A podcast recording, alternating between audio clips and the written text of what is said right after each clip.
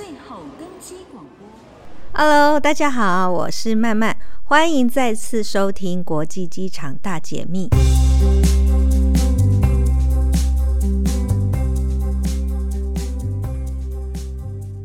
各位还记得我们的桃园机场之前的名称是什么吗？台湾桃园国际机场原本命名为中正国际机场。二零零六年，因为要凸显台湾主权以及去威权化，因此改为机场所在地的桃园为名，并冠上了台湾。因为台湾特殊的政治生态，我们就不在这边讨论这个更名的正确与否喽。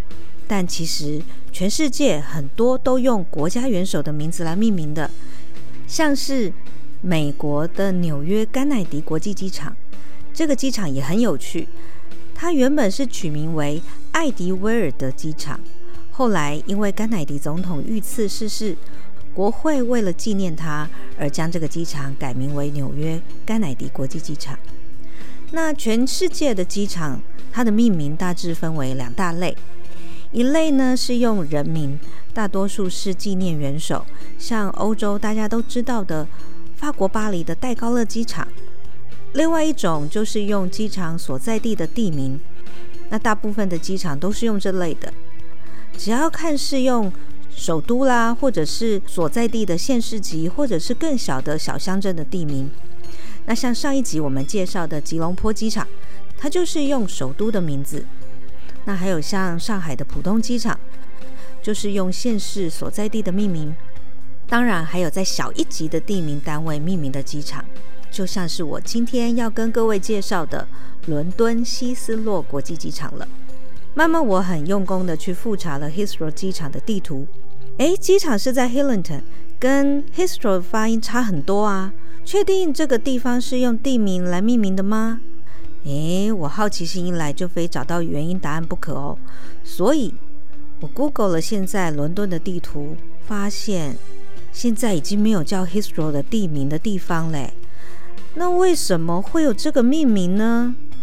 原来这个地方以前是名为 Heathrow 的小村落，但是在一九四四年随着机场的兴建而遭到废止，所以当地已经没有这样的一个村落了。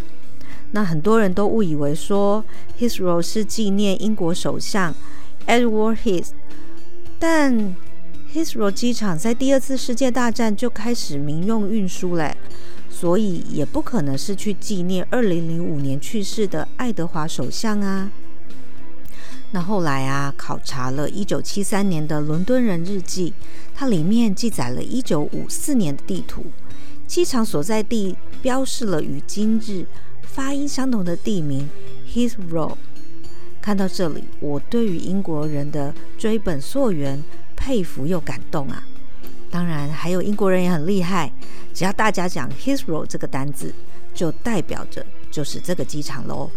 有快八十年历史的 Heathrow，每年旅运量已经超过了八千万人次。这么高流量的机场，想必航厦也很大。的确，Heathrow 总共有五个航厦，但因为 T1 已经很老旧了，它关闭成为扩建 T2 的腹地。所以目前认真算起来，应该是只有四个航厦在运作。Heathrow 航厦的使用是以不同的航空公司联盟来区分的，像是 T2 就是星空联盟 Star Alliance 专属的航厦，它成员有我们知道的长荣航空啊、中国国航、全日空、新航、太航、土航、联合航空等等的。二零一四年开幕的第二航厦又叫做 The Queen's Terminal。为什么呢？因为啊，在这个第二航厦开幕的时候，有邀请英国女王伊丽莎白二世特别亲临会场，为这个新的航厦揭牌。那这个航厦也是最为摩登现代，而且使用了多项的环保设计，较之前旧的 T1 航厦减少了百分之四十的碳排放呢。Heathrow T3、T5 是寰宇一家联盟。One World Alliance 的航空使用航厦，这个联盟有国泰航空、英国航空、美国航空、澳洲航空、日航等等的航空公司。T4 则处理了天河联盟 SkyTeam 大部分的航班，如法国航空、达美航空、大韩航空、华航以及没有航空联盟的航班。但目前因为疫情的关系，Hisro 在去年二零二零年的十一月宣布，第四航厦会一直关闭到二零二一年底。Hisro 的第五航厦在二零零八年落成启用，是目前最新的航厦。英国航空也是主要以 T5 为 base 服务旅客的。那慢慢我很喜欢英国，那种又现代又传统的气息，真的很让我着迷。从少女时代啊，我就开始很喜欢一位英国的作家艾伦·狄波顿。每次我阅读他的作品，就好像跟着他的思绪，观察来自世界各地的旅程，学习他对事物的好奇，做另外一种哲学式的思考。没想到，这位英伦才子竟然会收到 h i s r o 的邀请，出一本《机场里的小旅行》这本书。诶，这是一本他自己在第五行下的日记。这本书在二零一零年出版。当时的曼曼正在努力让桃园机场变得有趣又好玩。那时在书店看到这本书，哇！我一来惊讶，一来赞叹。惊讶的是，迪波顿竟然会为 Heathrow 机场写这一本书；赞叹的是，Heathrow 机场会用这种方式的行销，让全球用一种文学的角度了解到 Hisro 的 T5。那我翻开了迪波顿写的这本《机场里的小旅行》，了解了原来他是被 Hisro 机场公司邀请到第五航厦一个星期，而且。还被冠上了机场首位驻站作家这样的响亮头衔。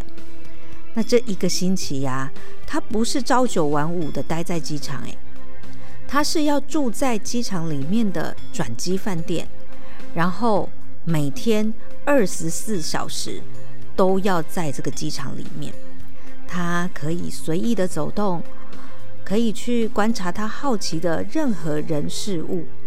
而且机场还给他一个在出境大厅 D 区还有 E 区之间的一个专属座位，那迪波顿他就会坐在那里，在熙来攘往的旅客还有机场工作人员当中，将这本书写出来。哇，这真的是一个太伟大的企划了！而且更伟大的是，英国的机场公司高阶主管可以接受迪波顿。在 T5 看到任何不 OK 的批评呢？啊，但我觉得这个机场公司实在太聪明了。虽然他们这样的坦荡，但说认真的，了解艾伦·迪波顿这位作家的作品来看，他是一位对生命、生活充满热情的人。他总是能从他所看到的，不管是人的一举一动，或者是事物的出现。都能有个富含哲理的解读，所以我从这本书的文章里头，也真的看不到迪波顿有写什么批评 T5 的文字，只能说执行这个案子的机场承办人员有好好的做功课哦。然后迪波顿应该就是拿到一张无敌的机场通行证吧，不管出境入境、管制区内、管制区外，通通都给他走一遍。遇到好奇的人事物，就停下来聊一聊。嘿，就这样完成了一本书嘞！我记得当时我在阅读这本书的时候，非常的有画面。不是因为我曾经去过 Histro 大机而已，而是因为啊，我从事跟机场内部规划有关的工作。当时我们正在规划执行桃园国际机场第一航厦的管制区候机空间。那因为 T1 也有三十多年的历史了，空间受限的关系，能玩的创意也很有限，所以呀、我们就动脑筋到每一个候机室里面。那桃园机场 T1 的候机空间和 T2 的不同，T1 呢是要从候机长廊走下去才是一个大的候机室嘛，所以我们决定让 T1 十四个候机室大变身。我们就以台湾之光、台湾之美的两种主题，分别呈现在 A、B 两区，很精彩。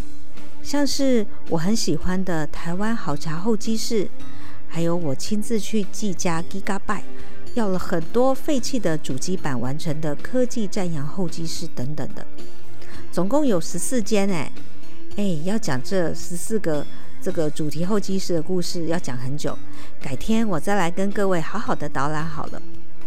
那后来我们这十四个候机室完成之后，哎，不是我在自夸的，我真心觉得桃园机场 T1 真的变得丰富有趣，不再是那种冷冰冰的感觉嘞。但接下来该怎么让大家都知道呢？那个时候啊，漫漫啊，其实是个文青漫漫。那谢谢艾伦·迪波顿给我的灵感。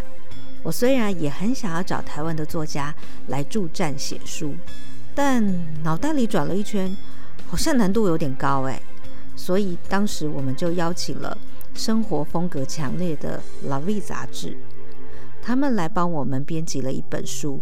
叫做台湾印机场，桃园国际机场候机室的十四种漫游方式，不是我在说的。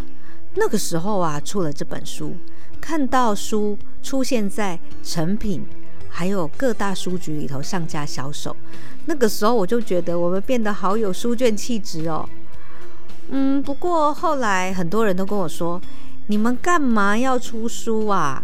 应该要拍个像《航站情缘》那样的电影呢、这样的方式才更有渲染力，不是吗？但是要成为影视人，好像没有那么容易耶。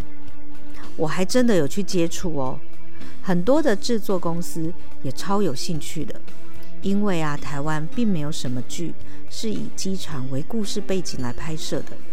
但后来谈一谈，都太情情爱爱了。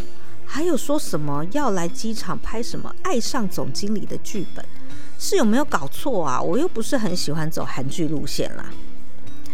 好啦，那接下来文青漫漫要为大家介绍 Heathrow 机场的装置艺术了。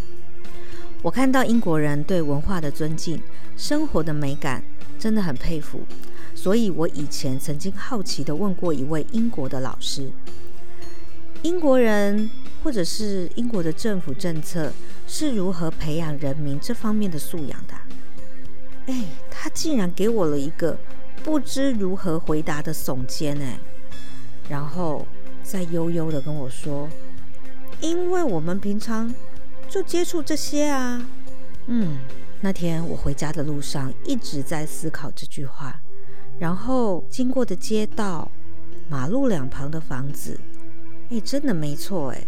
生活就是艺术，艺术就是生活，所以 Hisro 也可以说是机场中的艺术，艺术中的机场吧。网络上有一个有趣的排名，是 Instagram Airport，顾名思义就是最常出现在社群软体 Instagram 的机场了。但 Hisro 在 Instagram Airport 排名只有第二名呢。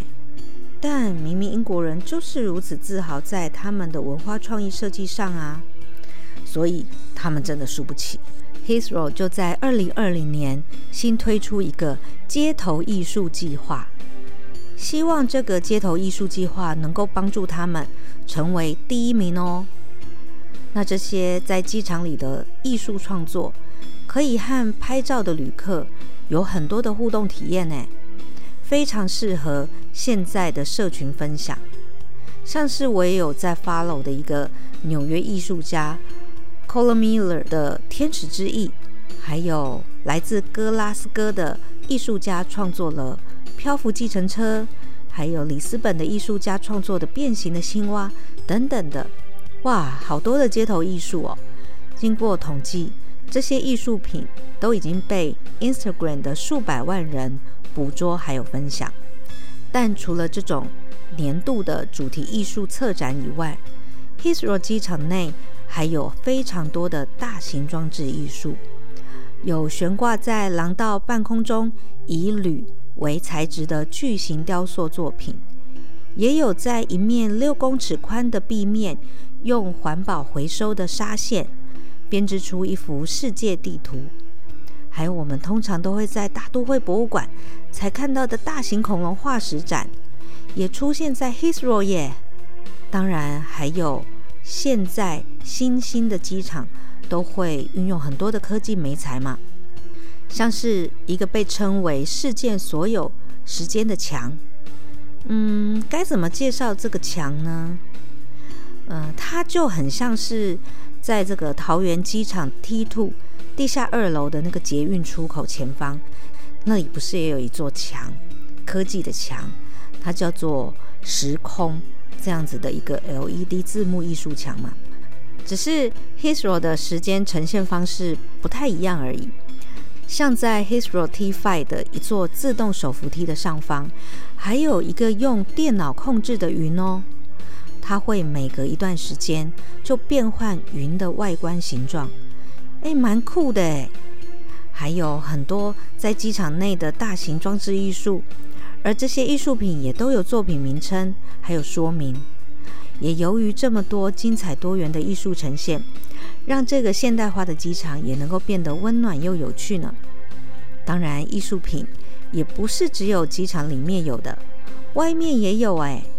我看到新的 T5 的入境门口外面的上方出现了三百把的雨伞的装置艺术，哇，这么多五颜六色打开的雨伞，整齐排列吊在半空，它取名为 Super Power。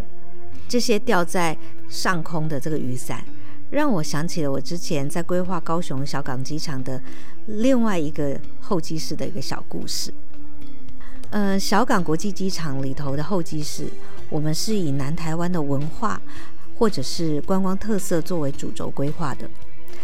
慢慢啊，以前在南部念书嘛，那我有一个好朋友是美浓人，他就送了一把美浓的油纸伞给我这位从天龙国来的多启松。我那时候收到啊，打开那把伞，惊为天人，也太美了吧！从那个时候啊，我就对美浓油纸伞的美。就一直印在我的脑海当中，所以当高雄小港机场有很多候机室要改装的时候，我马上就想到了这个主题——美浓客家文化。我的同事亲自拜访了美浓的老师傅，挑选了数十把的美浓伞，准备之后可以挂在候机室的半空中。哎，你们觉得这样的伞怎么挂才会好看？我相信啊，大部分的人，包含设计公司。都会跟我有一样的想法，因为油纸伞的图案是创作在伞的外面嘛，那这把伞又不透光，所以就会变成是倒吊的方式呈现啊。然后啊，我们就把模拟的 3D 图设计好之后，和机场长官沟通，不得了了，竟然被退件呢！原因是什么？你们知道吗？因为啊。以台湾宗教道教的角度来看，倒吊的伞是法器。如果把这么多把伞变成法器挂在机场，那还得了啊！哎，所以我们马上改，当然就退回了原本漂亮创作的伞，改以纯粹工艺之美的油纸伞了。哎，很多知识还有常识，也都是经过这些经验而累积来的。慢慢，我也真的在这样的过程当中学到了很多哎。那当然，也一定有很多人跟我一样，很喜欢逛 Heathrow 机场的免税店。很多英国在地的精品品牌，还有英伦风的伴手礼。但这集我们不介绍免税店，我要介绍另外一种让我目不转睛的新形态购物——自动贩卖机。其实我们去日本。也很喜欢投自动贩卖机，不是吗？但我觉得欧洲人好像给它发挥得更淋漓尽致诶。我想，因为是这些大的机场，它是二十四小时都有航班嘛，那旅客一定也都会有各种需求，但又不可能要求所有的商店服务都要像 Seven Eleven 一样。因此，我看到了 Hisro 竟然有手机 SIM 卡的自动贩卖机哦。不同的电信业者，他会推出不同的通话网络的费率嘛？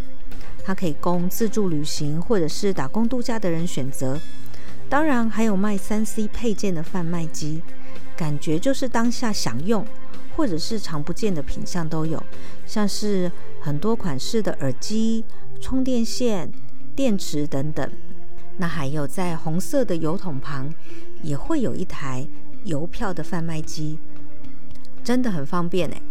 还有小说书籍的自动贩卖机，随时想看书就投一本来看。他们的那个自动贩卖机跟我们台湾不一样，它是长得比较胖一点的外形。那一整排胖一点外形的自动贩卖机，把它摆起来，各种颜色，哇，感觉就觉得好新奇哦。而且现在的贩卖机也不是只有接受零钱钞票。都可以用电子支付，或者是用信用卡来付款，超级方便的。但这也是一种消费流行的趋势，不是吗？Heathrow 机场在受到疫情严重的打击，现在几乎都没有长程的航班了。在今年二零二一年的三月，公布了他们去年二零二零年的亏损，哇，高达二十亿英镑诶，因为旅客数大跌七成的关系。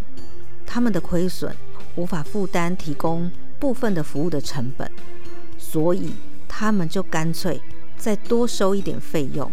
那现在啊 h i s r o 将对每一位离境的旅客加收八点九英镑，也差不多是台币三百五十元的税，来弥补新冠肺炎疫情造成的机场损失。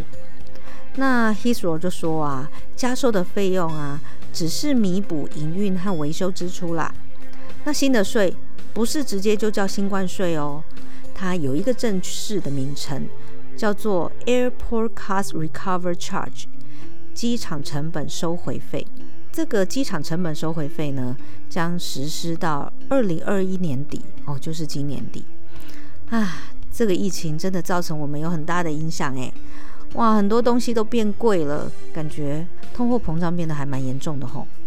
啊，其实 Hisro 还有很多可以跟大家分享的，但碍于时间的关系，以后有相关的主题再继续介绍喽。今天感谢大家的收听，未来你们还想要听曼曼介绍哪个国际机场呢？欢迎在 Podcast 下方留言给我哦。喜欢曼曼的机场大解密，也请订阅支持，并关注我们，给予五星评价。